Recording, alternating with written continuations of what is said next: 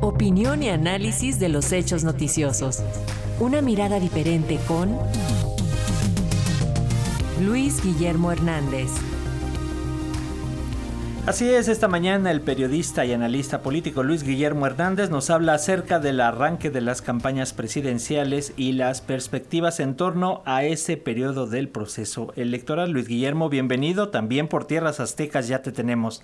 Buen día. Muy buenos días Paco, Alexia y muy buenos días también a la audiencia de nuestra radio Educación.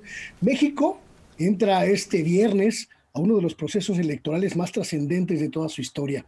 No solo porque los comicios habrán de convocar a las urnas a más de 98 millones de ciudadanas y ciudadanas de todos los rincones del país y a quienes viven también en el extranjero para renovar a más de 20 mil puestos de elección popular, sino porque estamos en la antesala de un cambio, un cambio histórico.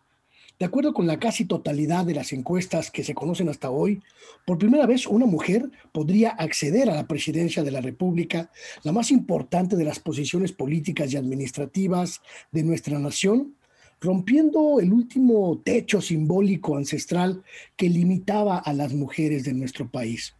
Esta elección, además, va a suponer para nosotros, para nosotras, la ciudadanía, un fenómeno, un fenómeno que tampoco tiene precedentes. De acuerdo con estimaciones diversas, a lo largo de los próximos tres meses de campaña, vamos a recibir una verdadera catarata de anuncios publicitarios a través de todas las plataformas y todos los soportes posibles. Escuchen bien este dato.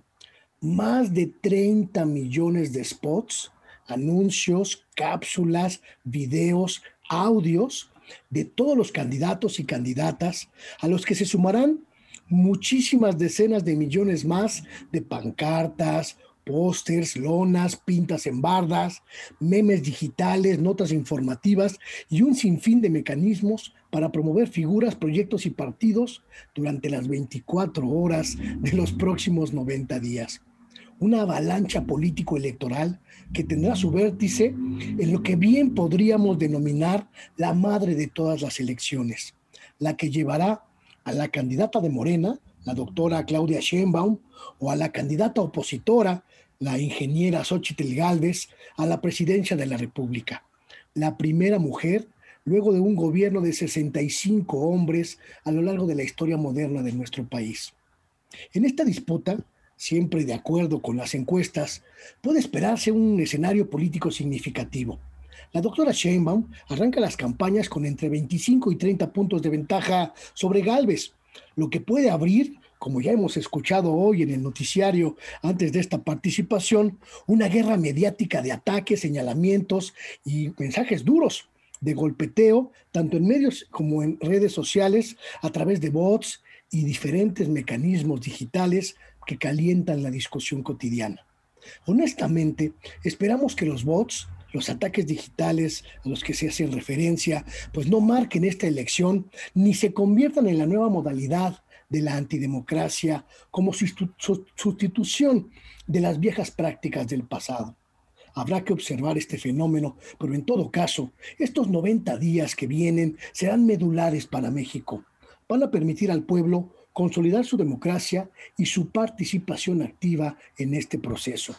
Van a podernos ayudar a, confirmar que es el pueblo el que decide, el pueblo el que manda y el pueblo el que tiene el control del país y de la democracia. Y lo van a demostrar votando en total libertad el próximo, el próximo mes de junio. Que así sea, es mi deseo y también mi comentario.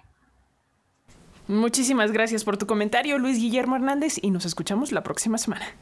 Hasta pronto, muy buenos días a todas y a todos. Hasta pronto.